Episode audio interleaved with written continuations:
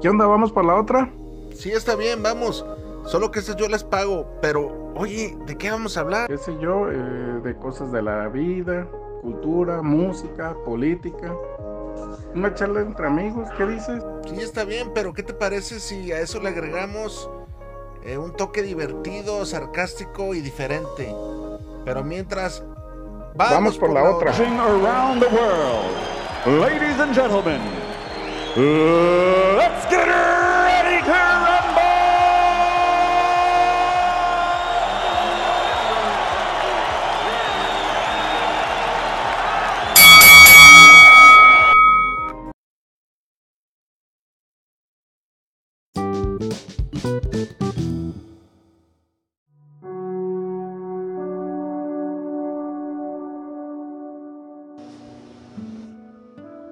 Yo calculo que tendría que será por ahí de unos 7 a 10 años.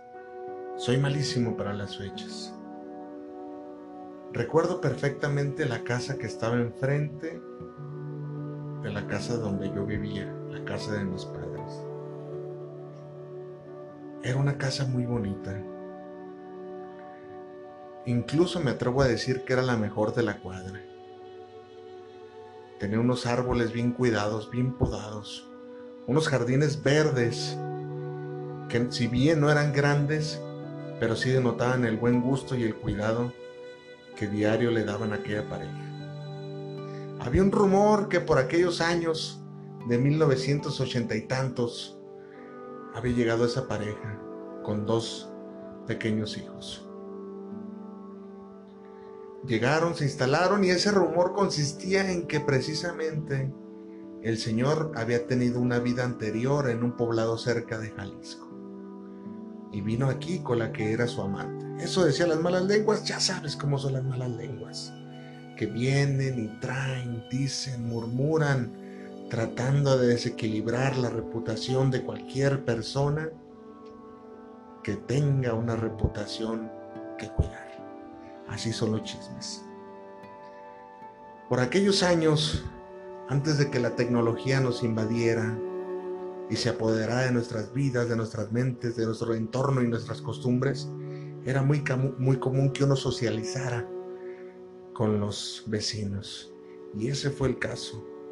Conocimos a Juan y el güero, hijos productos de esa relación. Eran más o menos de mi edad los niños, inquietos, desmadrosos, dirían las señoras de la cuadra, cada vez que hacíamos una travesura. Me gustaba mucho ir a su casa, era fascinante. Te voy a confesar algo. Tenían otro nivel económico. Claro que sí, sí lo tenían.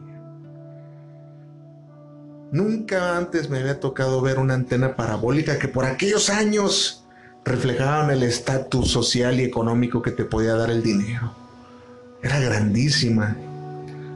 En las tardes de verano, cuando nos poníamos a jugar, la sombra caía en ese jardín de esa enorme antena parabólica. Me quedaba maravillado, pues mi familia no tenía los mismos alcances. Si bien en la casa vivíamos modestamente, no teníamos el dinero para esos lujos. Un estéreo de aquel entonces. ¿Cómo olvidarlo? ¿Cómo olvidarlo? ¿Y sabes por qué lo recuerdo? Porque me acuerdo que en una de esas vagancias que solíamos ser cómplices con el güero y Juan, en alguna ocasión una vecina chismosa fue con el argüende de que le habíamos hecho aquella travesura. Fue y dio la queja a, la caja, a, las padres de Juan, de Juan y el Cuero. Dio su queja, dio su queja. Ellos ni tan ni perezosos como eran rebeldes, eran unos hijos de la chingada los niños. Subieron a todo lo que daba el estéreo, que era muy potente. Recuerdo bien que en toda la cuadra sonaba la canción del famosísimo acordeonista Ramón Ayala. La vecina me puso el dedo. Risa y risa los carajos qué días aquellos cuando uno era niño, inocente, infantil. Tantas aventuras que viví con Juan y el güero. La casa, la casa siempre pulcra, siempre ese estatus manifestaba. Era la mejor. Sí me acuerdo que era la mejor. No tengo ningún, pero ningún, ningún argumento para decirte que no. Era la mejor de la cuadra. Pasaron los años, pasaron los años. El Señor, cada que, que podía, cada que asistía al hogar, veías tú el, le veías la lana, veías el billete, veías el poder adquisitivo. Un carro bien cuidado. La presencia del Señor pulcra y los hijos, no se diga, ropa bien, a lo que estaba uno acostumbrado a ver en aquellos años. Si bien, como te digo, no éramos de escasos recursos, pues la, diferencia la diferencia de estatus sí era notoria. Ah, ¿De qué, ¿De qué se trata este, este amargo trago que es la vida? ¿Qué tiene que uno que aprender aquí? Entre los años, entre los conocidos, entre la gente, ¿qué tenemos que aprender? Un día, un día bien recuerdo, ya estaba yo mayorcito. A Juan y el güero ya solamente lo saludaba de saludo. Como todo en la vida, se terminan las amistades para florecer otras. Y ese no fue la excepción. Ya solamente éramos conocidos vecinales. Aquellos recuerdos de la infancia habían quedado ahí plasmados entre nuestra, en nuestro barrio, en nuestra cuadra. Esos amigos que quedan entrañables solamente en nuestra memoria y, cuando uno los ve, se los encuentra en el mismo barrio, solamente con la mueca. Y uno reflexiona. Recuerdo que este cabrón lo conocía de. Y hasta ahí queda. Al poco tiempo, al poco tiempo, me voy enterando y por por chisme de mi propia madre, por comentario de mi, de mi propia madre, que a su señor padre se le habían agotado los días en esta existencia. Había fallecido el señor Alberto, no se me olvida su nombre, tantos años viéndolo, tantos años tratándolo. Había fallecido de un infarto. Me recuerdo que aquel día pasé un trago amargo porque fuimos a darle el pésame. Más obligado porque esas cosas a veces uno de joven se las obligan, se las imponen. Y ahí estaba el féretro Ahí estaba don Alberto, finado. Pasó la familia de ser la más opulente, la más pudiente, la de más estatus en la calle, a un rápido deterioro. No se me olvida, no se me olvida que el primer factor que yo vi fue aquella casa, aquella casa que estaba enfrente de la mía. El jardín empezó a dejar de ser cuidado. Aquellos hermosos arbustos y aquel pasto verde que tantos y tantos veranos, cómplices con nuestros amigos, llegamos a jugar, empezaba a ponerse amarilloso, pardo, pálido, arenoso. Siendo testigo de aquellas viejas glorias, de aquellos días de opulencia, ya quedaban atrás. Yo desde mi ventana lo veía lo veía y no daba crédito, no daba crédito. ¿Qué estará pasando con esa familia?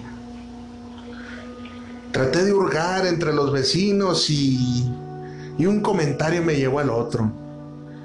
La señora había entrado en total depresión. Y claro, buscó la salida más fácil. Se empezó a refugiar en el alcohol. La señora se volvió alcohólica al tiempo del fallecimiento de don Alberto uno de sus hijos por ahí cerquita, no tan lejos, por ahí cerquita se hizo una vivienda bonita, sus buenos cuartos, su buena esposa bonita. Iniciaba, parece, el legado de don Alberto, reflejado en esa opulencia que en algún día atestigué yo en esa cuadra.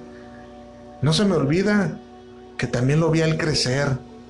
Éramos cómplices los dos y hoy la admiraba de lejos. La casa, la casa, al pasar de los años, como los barrios se van haciendo viejos, se van haciendo feos, la gente envejece. Yo envejecí, ellos envejecieron. Lejos estaban aquellos días de gloria, pero la casa testiguaba tiempos mejores.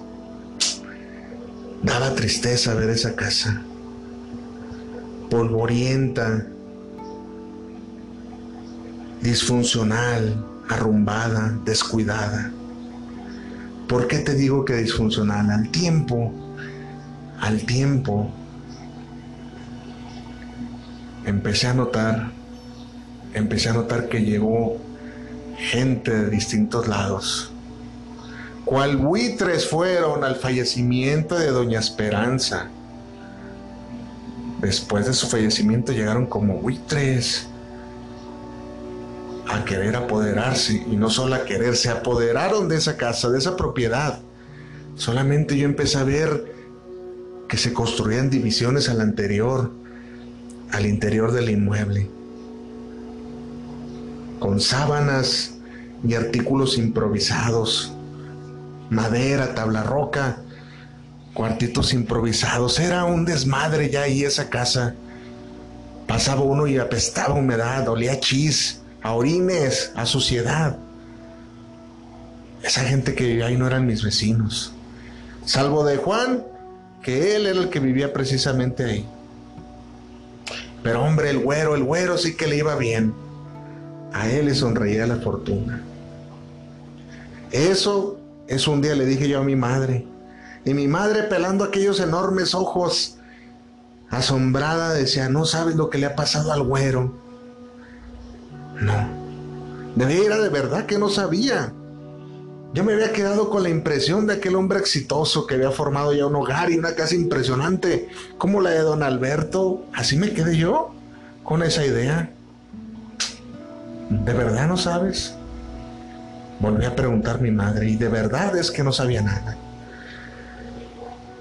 Al buen güero, al buen güero, se le había acabado el flujo del efectivo, como a tantas personas nos llega una ruina, una mala crisis, crisis que la esposa no aguantó por estar acostumbrada al nivel de vida que le brindaba el güero. Se le fue la paloma, con todo y pichones. Dejaron al güero, lo dejó la esposa al ver que ya no tenía más fortuna, que ya no había dinero. Regresó a su antiguo hogar, pues estaba casi a la vueltita. No se había ido muy lejos y regresó al hogar que lo había visto crecer, donde eran mis vecinos Juan y el Güero, viviendo entre desconocidos, primos, tíos, veto a saber qué tanta chingadera de familia era. Se acercaron como buitres, yo bien te dije. No sé, nunca supe, no investigué porque hay cosas que hieren la sensibilidad de las personas y es mejor dejarlas así. A la incógnita, nunca supe si tú en este momento me pidieras una respuesta, no sabría dártela porque de verdad no sé cómo llegó esa gente ahí. Lo que sí te puedo decir que la casa, la casa parecía vecindad de quinta, mugrosa, horrible. Lejos quedaron los días de gloria de esa familia, de esa casa. Doña Esperanza, Doña Esperanza había muerto hace un tiempo, como te comenté de cirrosis hepática, producto de litros y litros de etanol líquido etílico que bebió durante su época de depresión. Parecía que, pareciera que ella se había entregado a los vicios de tanta desesperación, de tanta depresión que le dio al tiempo de no tener al marido que alguna vez tuvo. No supo qué hacer, no supo cómo, controlar las cosas, pero no sabía que también estaba arrastrando a sus dos hijos. A veces digo, es que son huevones, es que no supieron hacer las cosas. El negocito del cual salía para tanto en aquellos años de don Alberto, cuando me veía era un autolavado que estaba acá, cerquita, bien cerquita acá por el mercado del mar. Muy exitoso el negocio, de ahí salía para todo.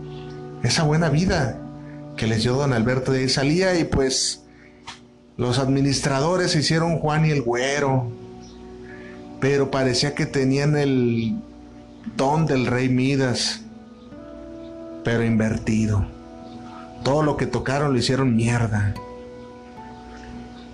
No le rindió el dinero para nada. Todos se lo acabaron, eran unos viciosos. Se convirtieron en un mal para la sociedad, gente viciosa, gente empedernida en el alcohol y las drogas. Si viviera don Alberto y viera lo que se convirtió su casa y su legado, sobre todo su negocio, no le quedarían ganas de pisar esta tierra, nunca más de la decepción tan grande, sus hijos. Qué tristeza ver a don Alberto, se le viera, si se le llegara a ver por acá otra vez, no sabría qué hacer con sus hijos. El güero, por ahí me enteré, por ahí me enteré que está recluido actualmente. Recluido en un centro de rehabilitación para drogadictos, ya con secuelas mentales, lagunas mentales, porque parece que le dio recio, le dio recio a los malos hábitos y los malos hábitos tú y yo sabemos que destruyen.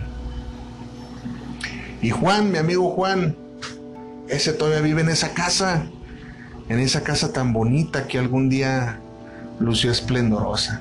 A veces me lo encuentro lo saludo y me acuerdo de esos años cuando éramos niños, que yo lo visitaba.